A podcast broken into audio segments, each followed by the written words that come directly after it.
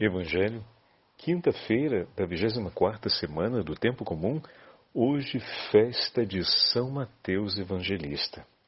O Senhor esteja convosco, Ele está no meio de nós. Proclamação do Evangelho de Jesus Cristo, segundo São Mateus. Glória a vós, Senhor. Naquele tempo, Jesus viu um homem chamado Mateus sentado na coletoria de impostos e disse-lhe: Segue-me. Ele se levantou e seguiu Jesus. Enquanto Jesus estava à mesa em casa de Mateus, vieram muitos cobradores de impostos e pecadores e sentaram-se à mesa com Jesus e seus discípulos. Alguns fariseus viram isso e perguntaram aos discípulos: Por que vosso mestre come com os cobradores de impostos e pecadores? Jesus ouviu a pergunta e respondeu: Aqueles que têm saúde não precisam de médico, mas sim os doentes. Aprendei, pois, o que significa: quero misericórdia e não sacrifício. De fato, eu não vim para chamar os justos, mas os pecadores. Palavra da salvação. Glória a vós, Senhor. Quinta-feira da 24 semana do Tempo Comum.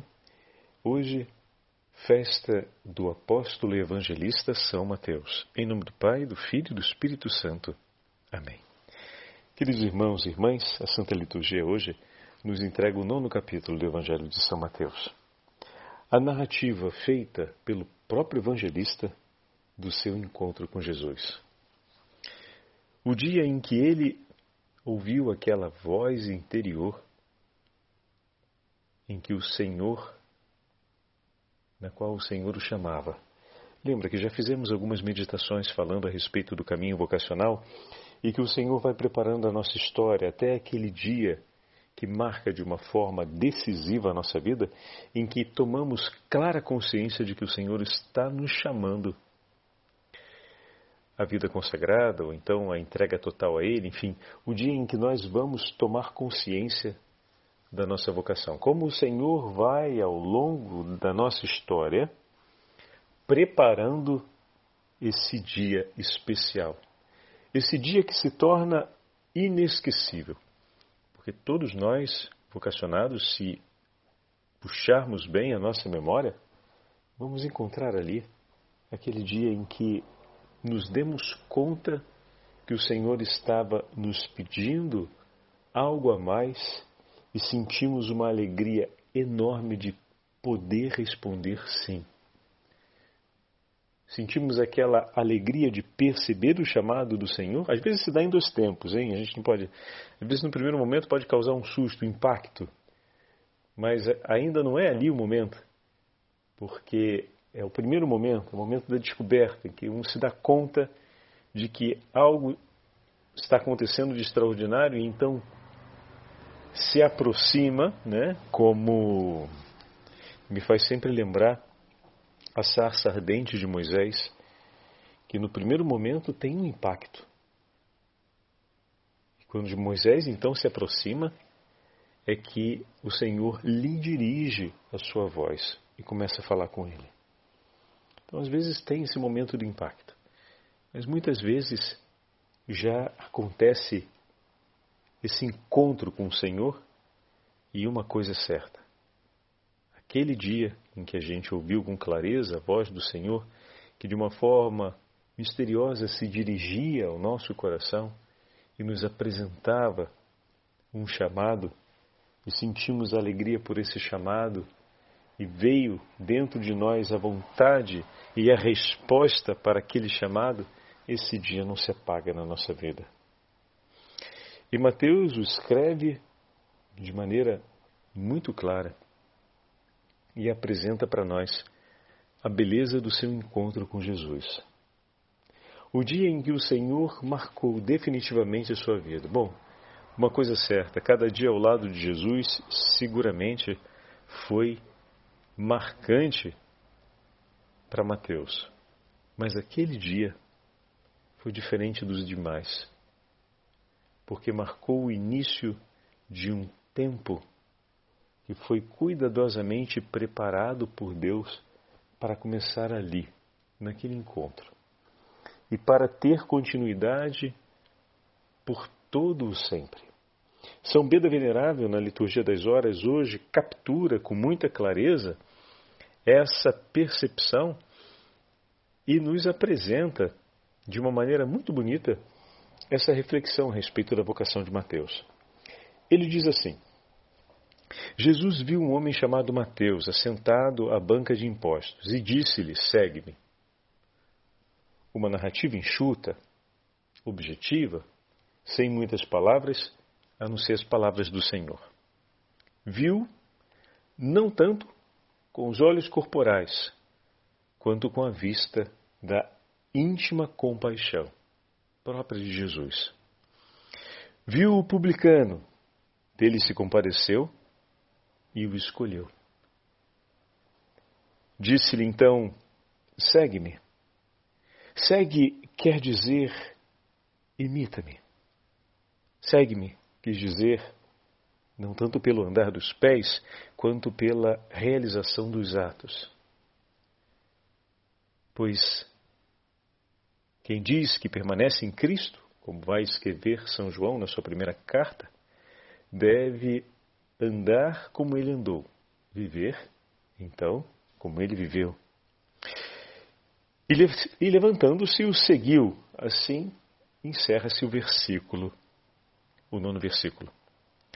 Não é de admirar que o publicano, ao primeiro chamado do Senhor, tenha abandonado os lucros terrenos de que cuidava e desprezado a opulência, aderisse aos seguidores daquele que via não possuir riqueza alguma, pois o próprio Senhor, que o chamara exteriormente com a palavra, ele interiormente lhe ensinou por instinto invisível a segui-lo, infundindo em seu espírito a luz da graça espiritual. Olha que interessante. Parece quase um discurso místico, né? Mas é uma forma muito bonita, teológica, significativa, de dizer aquilo que estávamos falando ainda há pouco. De uma forma quase misteriosa, o Senhor, o que ele vai, São Beda vai chamar de instinto invisível, foi preparando o coração de Mateus para aquele momento. De maneira que quando ele se encontra com o Senhor, uma luz da graça de Deus o ilumina interiormente. E de fato, meus irmãos, porque para compreender o que Deus está nos propondo, como uma vez eu expliquei para vocês.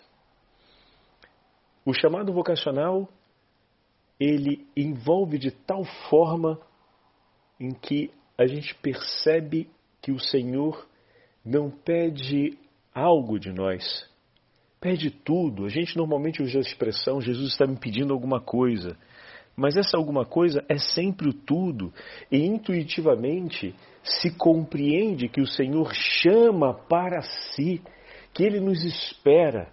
E não é para fazer uma companhia de momento ou para bater um papo, Ele nos espera para si, é um para si mesmo, sabe? E ali, essa compreensão era uma compreensão que se dá por uma ação da graça de Deus.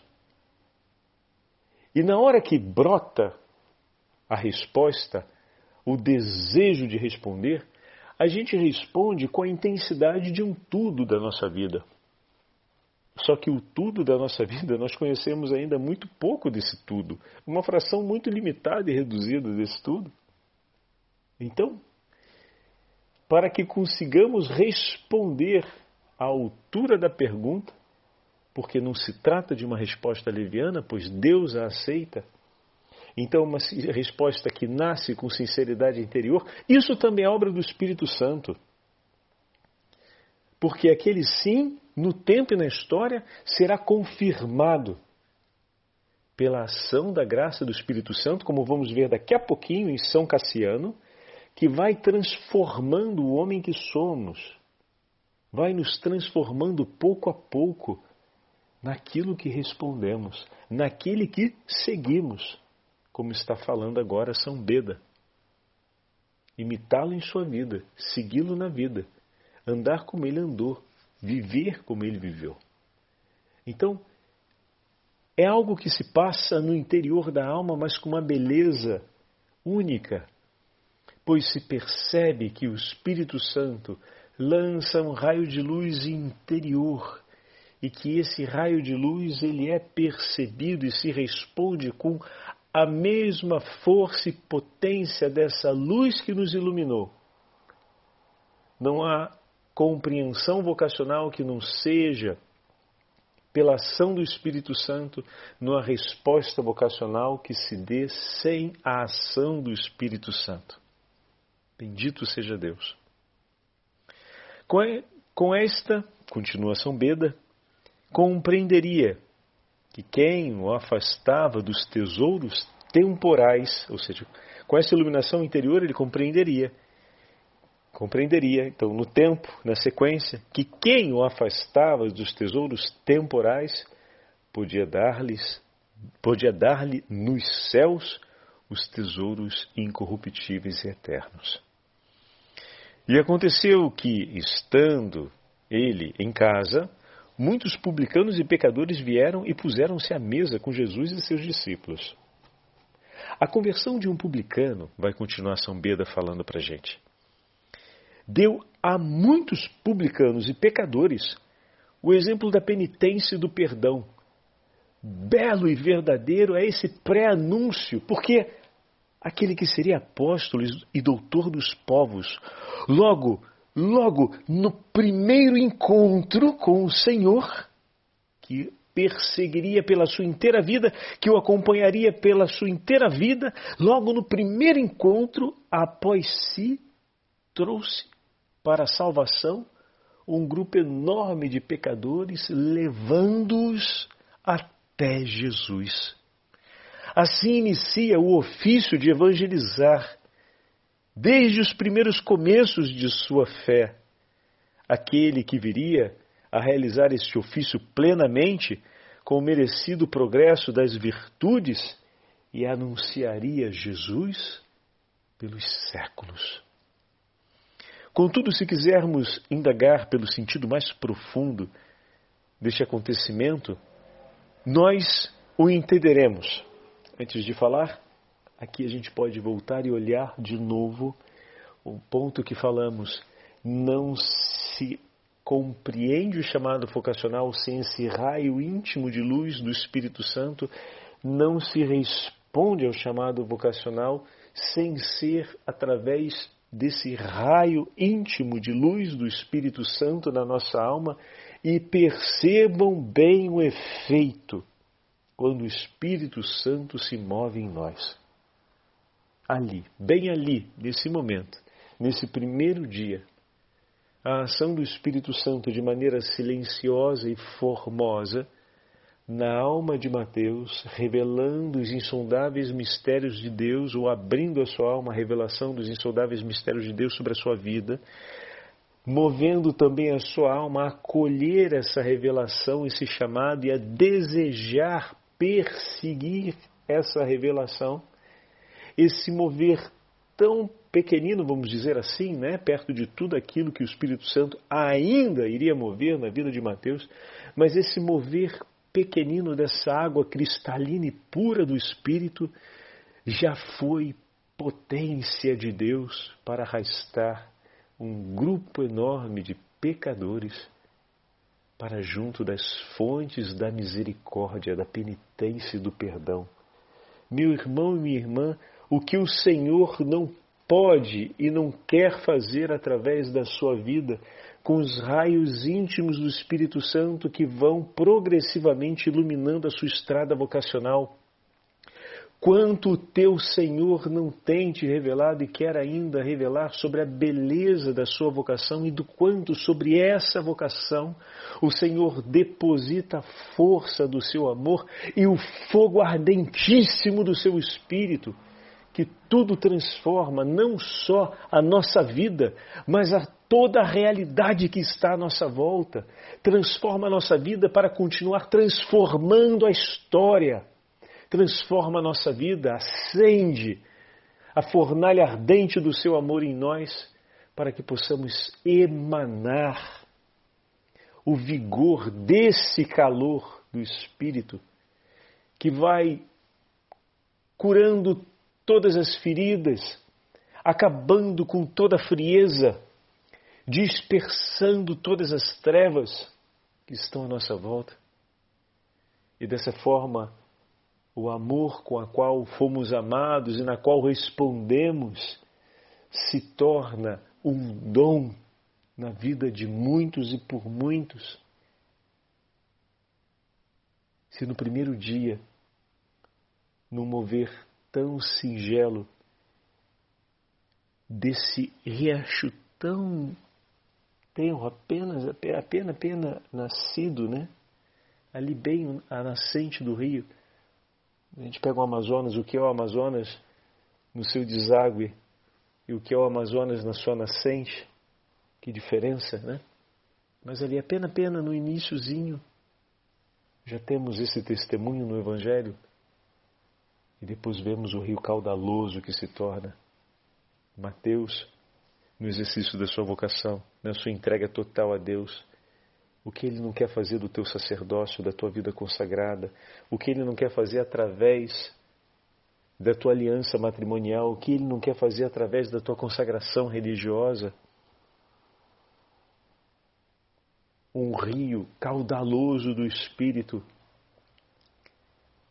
vai pouco a pouco percorrer e inundar o fogo ardentíssimo do Senhor, vai incendiar a inteira congregação, a inteira diocese quer incendiar a inteira igreja local, a inteira paróquia, a inteira família, todas as gerações da sua família.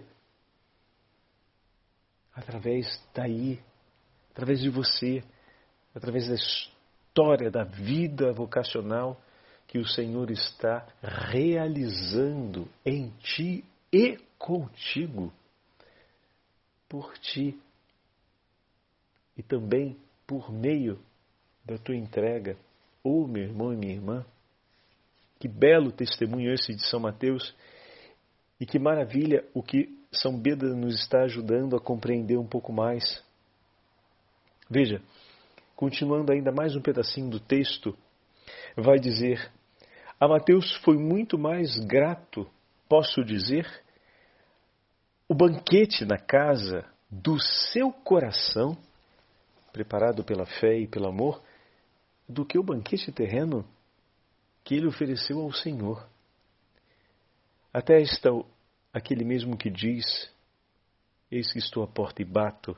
Se alguém ouvir minha voz e abrir minha porta, entrarei com ele, cearei e ele comigo.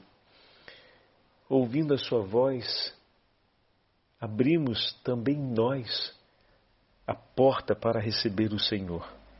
Ao aceitarmos de bom grado suas advertências secretas ou evidentes, a sua presença amável, nos pormos a realizar aquilo que compreendemos como nosso dever, a partir de Suas palavras, Ele entra para que seamos, Ele conosco e nós com Ele, porque pela graça de Seu amor ele habita então nos nossos corações, nos corações dos seus eleitos, alimenta-os sempre com a luz santíssima de Sua presença e nos faz luzeiros de vida sobre a face da terra.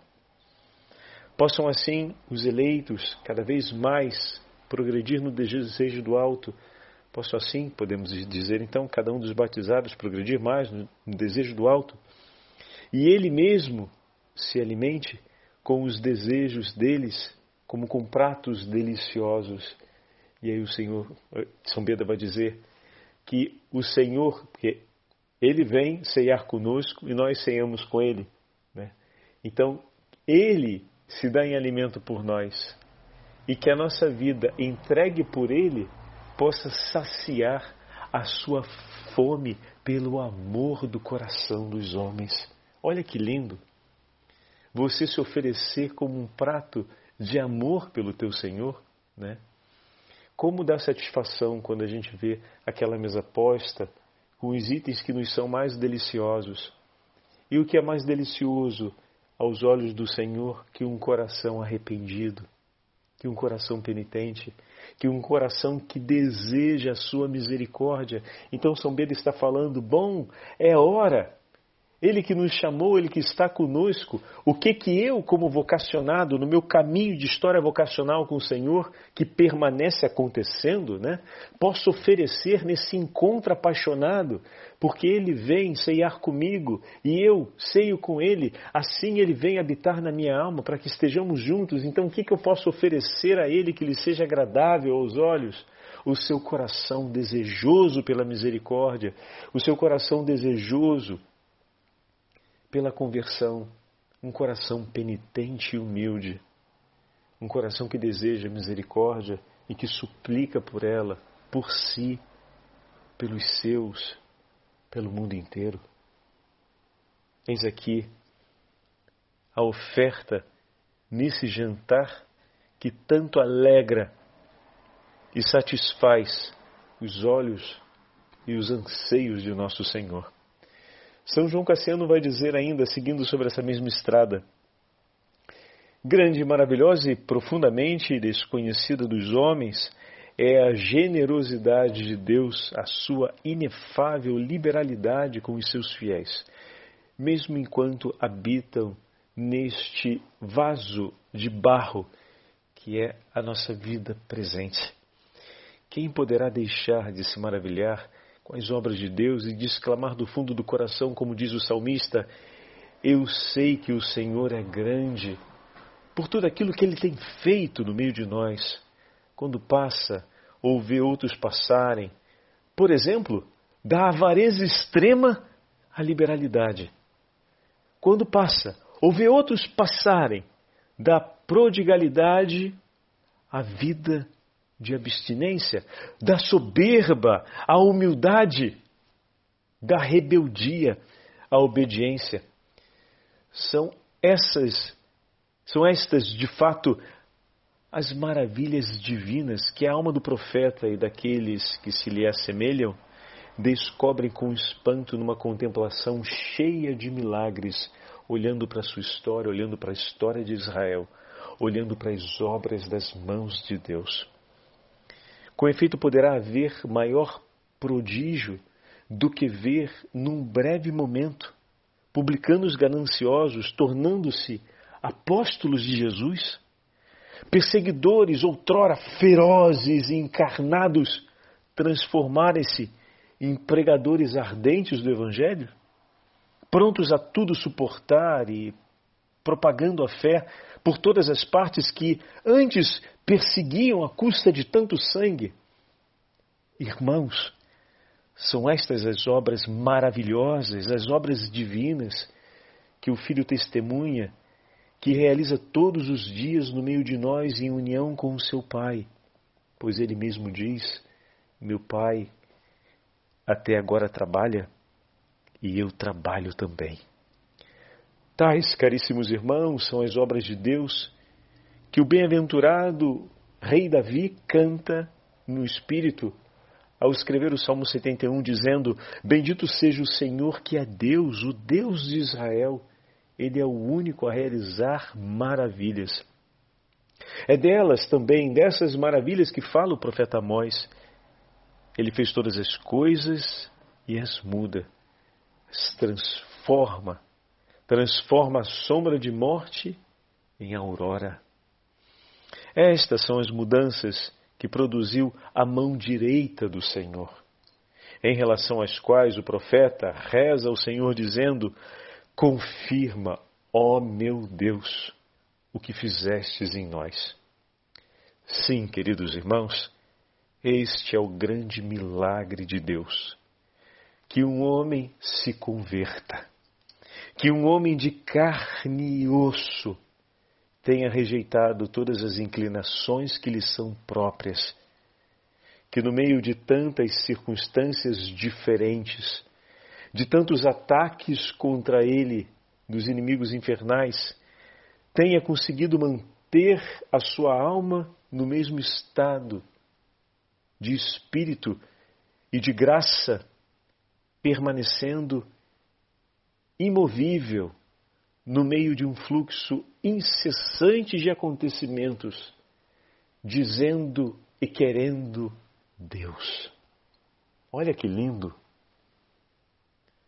Eis aqui o grande sinal da obra de Deus no meio de nós, os pecadores que se convertem, e mais ainda, que pela graça de Deus desejam tanto a vida que recebem dele, que abraçam com toda força tudo aquilo que vem do Senhor e suportando as intempéries do tempo, da vida e da história, permanecem escolhendo a Cristo, a Sua palavra e perseguindo a Sua vontade. E aí, São Cassiano vai dizer: Vejam, aqui está a grande obra de Deus. Vivemos e somos, nos movemos, existimos em Cristo, por Cristo e com Cristo. Peçamos a graça da intercessão de São Mateus e de todos os apóstolos do Senhor e a intercessão da Beatíssima Virgem Maria, Rainha dos Apóstolos, para que possamos nos alegrar pelo dom da vocação e perseverarmos sempre com vigor renovado no Espírito Santo no caminho que o Senhor nos propõe para maior honra e glória do seu santo nome, para nosso bem e também para o bem de toda a igreja. O Senhor esteja convosco, Ele está no meio de nós, pela intercessão de São Mateus, pela intercessão dos apóstolos de Cristo e da Beatíssima Virgem Maria, Rainha dos Apóstolos, abençoe-vos o Deus Todo-Poderoso, Pai, Filho e Espírito Santo. Amém.